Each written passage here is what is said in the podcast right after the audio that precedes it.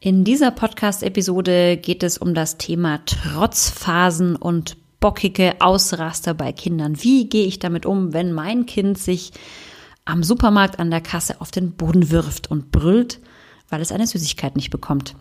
Darüber spreche ich in dieser Episode und ich wünsche dir viel Freude dabei.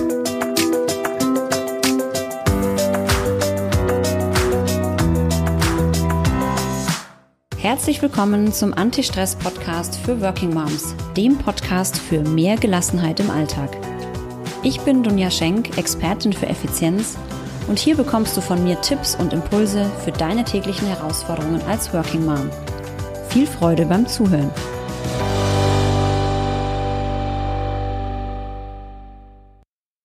Ich möchte dir von einem kleinen Ereignis erzählen, was mir vor ungefähr zwei Wochen passiert ist. Da war ich nämlich einkaufen in einem Supermarkt.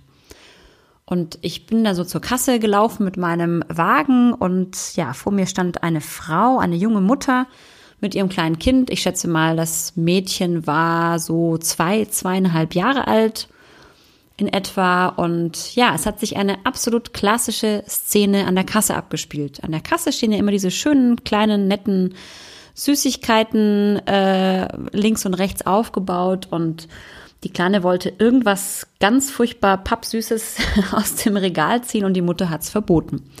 Und dann ist etwas passiert, was möglicherweise einige Mütter von euch kennen. Das Mädchen ist komplett ausgetickt und zwar so richtig filmreif, mit auf den Boden werfen, mit den Fäusten auf den Boden hauen, lauthals schreiend, weinend. Die Mutter hat wirklich alles versucht, sie zu beruhigen und äh, hat sie auch versucht, in den Kinderwagen wieder zu setzen. Sie hat sich dagegen gesträubt, sie hat sich aufgebäumt, sie hat sich so richtig steif wie ein Brett gemacht, so dass die Mutter keine Chance hatte, ähm, dieses Kind irgendwie wieder ähm, ja in den Wagen zu kriegen. Ähm, naja, und das Ende vom Lied war, die Mutter hatte dann die Süßigkeit gekauft, der Tochter das in die Hand gedrückt und dann war Ruhe. Und ich habe das alles so aus der Ferne beobachtet und ich habe vor allem die Leute drumherum beobachtet. Denn, naja, es gibt ja so unterschiedliche Menschen, die dann in dem Moment so drumherum stehen. Ähm, da gab es eine ältere Frau, die hat nur mit dem Kopf geschüttelt, hat dann so Sachen gesagt wie unmöglich, verzogene Göre. Ich weiß es nicht, was sie gesagt hat. Ich habe nicht alles verstanden, aber das mit der Göre habe ich noch verstanden. Ähm, ein etwas jüngerer Mann, ich schätze mal, der war so naja, weiß ich nicht, äh, Mitte 20, war völlig genervt, ist dann irgendwie auch weggelaufen, dem war das irgendwie alles zu laut und zu viel. Und ähm, ja, noch ein paar andere, die dann gemeint haben, sie müssen noch irgendwelche Ratschläge geben. Also es war eine sehr, sehr interessante Szene und ähm, ich stand nur da und dachte mir, genau diese Mutter hätte ich auch sein können und genau diese Mutter war ich auch. Und der Witz ist aber auch, dass ich zwei Kinder habe und das erst beim zweiten Kind so kennengelernt hatte.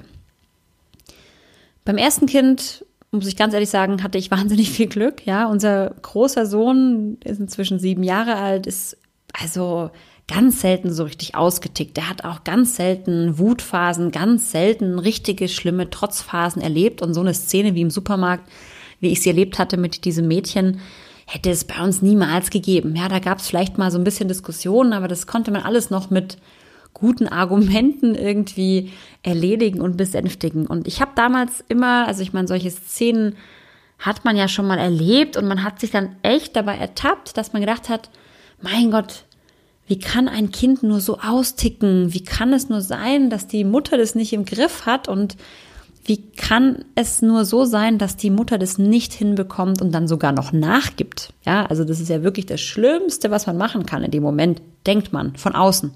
Ja, und ich möchte dich einladen dazu, falls du das Glück hast und ähm, möglicherweise Kinder zu haben, die, mit denen du sowas nicht erlebt hast.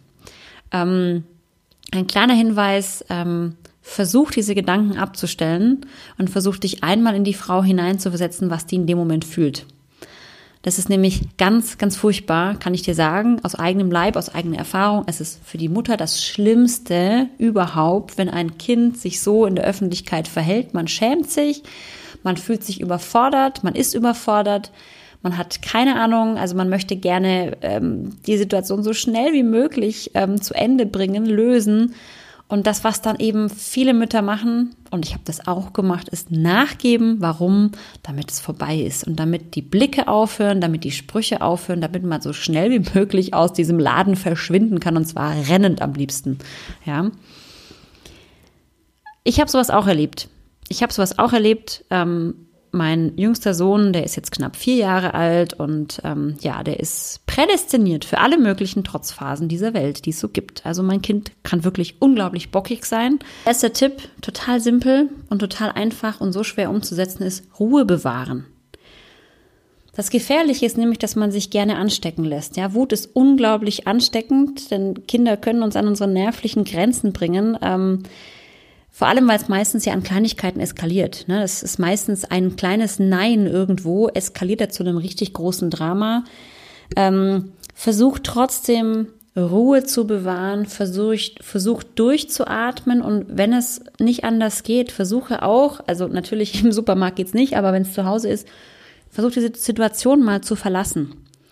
Also lass das Kind mal alleine du musst nicht die Türe zusperren, um Gottes Willen, nein, aber geh mal in ein anderes Zimmer und, und ähm, atme einfach mal kurz durch, geh vor die Türe, atme kurz durch, wenn es gar nicht anders geht. Denn das Schlimmste, was wir tun können als Mutter, ist, sich von dieser Wut anstecken zu lassen und zurückzubrüllen. Denn der Zorn, das, was ein Kind in dem Moment raus hat, ist ja nicht persönlich gegen dich gerichtet. Ja, diese Trotzphasen sind dazu da, dass natürlich ein Kind ja, die Durchsetzungsfähigkeit testet natürlich, klar, aber auch versucht sich abzunabeln und selbstständig zu werden. Und das Schlimmste, was wir dann tun können, ist eben, sich dem hinzugeben und zurückzubrüllen. Versuch also, also was ich mal versucht habe bei meinem kleinen Sohn ist, ich versuche ihn erstmal aus, sie austoben zu lassen, bis die Wut weg ist. Ja, also ich habe ihn streien lassen, ich habe ihn brüllen lassen, ich habe versucht für ihn da zu sein. Ich habe meinen Sohn sogar versucht, den Arm zu nehmen, weil er dann in dem Moment tatsächlich auch so ein bisschen ein Stück weit Begrenzung gebraucht hat und auch die Nähe gebraucht hat. Der hat sich dann auch relativ schnell wieder beruhigt oft, aber also wichtig ist, da zu sein, aufzupassen, dass, dass die Kinder sich nicht wehtun. Ne? Also oft ist ja in der Wut, fliegt irgendwas durch die Gegend vielleicht und sowas. Ne? Also wichtig ist, da aufzupassen und ganz wichtig, da zu sein, denn nach so einer Wutphase brauchen sie immer Nähe und Trost. Das ist ganz wichtig, dass man das dann auch zeigt und gibt und für sie da ist, ist und nicht sie alleine zu lassen hinterher. Ja. Denn das Schlimmste, was, was passieren kann, ist, dass man die Kinder toben lässt. Also ich weiß, dass viele dann sie ins Zimmer irgendwie nicht einsperren, aber wenigstens ins Zimmer bringen. Das kann man machen, aber wichtig ist dann hinterher auch wieder hinzugehen und zu gucken, wenn sie sich beruhigt haben, hey, alles gut bei dir, bist du da, komm, ich nehme dich mal in den Arm. Wichtig ist auch, nicht immer nachzugeben. Ähm, jetzt ist der, das ist der Punkt, der natürlich unglaublich schwer manchmal fällt, wenn man in der Öffentlichkeit ist und gerade sowas passiert wie in dem Supermarkt, ja. Ähm, also in solchen Situationen habe ich auch schon mal nachgegeben, weil ich genau wusste, ich kann sonst die Situation nicht lösen. Denn das Problem ist, dass in solchen Situationen, wo man auch von außen so viele Eindrücke hat, ja, also da ist ja im Supermarkt ist viel los, da ist Lärm, da sind andere Leute, andere Leute sind genervt, der Kassierer will endlich kassieren und so weiter. Also man hat ja dann gar nicht die Möglichkeit, sich auf das Kind zu fokussieren. Und in solchen Situationen habe ich auch schon mal nachgegeben, einfach damit ich aus der Situation rauskomme und habe dann hinterher versucht, mit dem Kind zu reden dass das nicht die Lösung sein kann, dass er sich auf den Boden wirft und dann etwas bekommt, was er sonst nicht bekommen hätte. Also ich habe ihm das dann schon versucht, hinterher klar zu machen, aber in der Regel natürlich nicht immer nachgeben.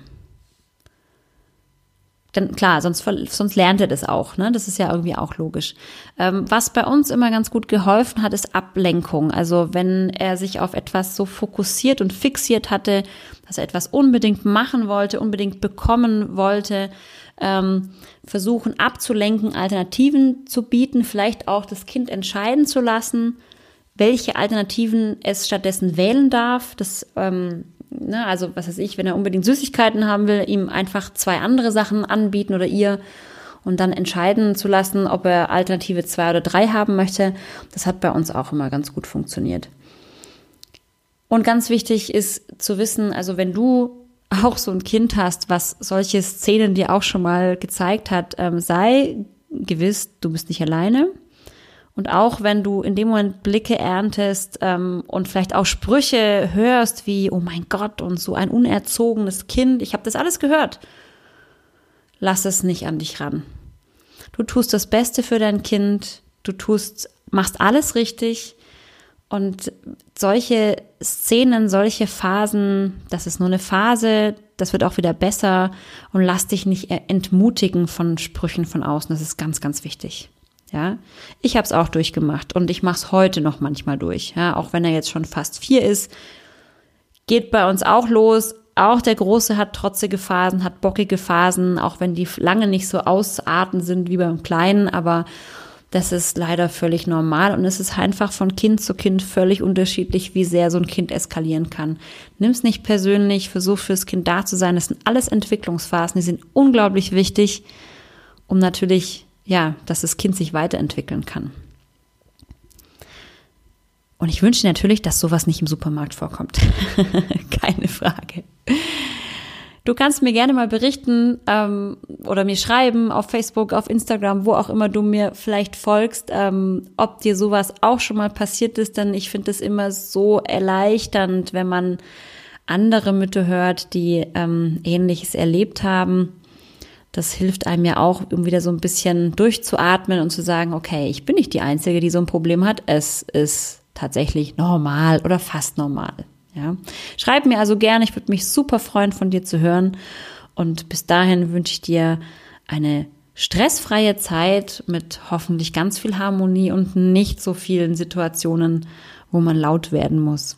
In diesem Sinne alles Liebe.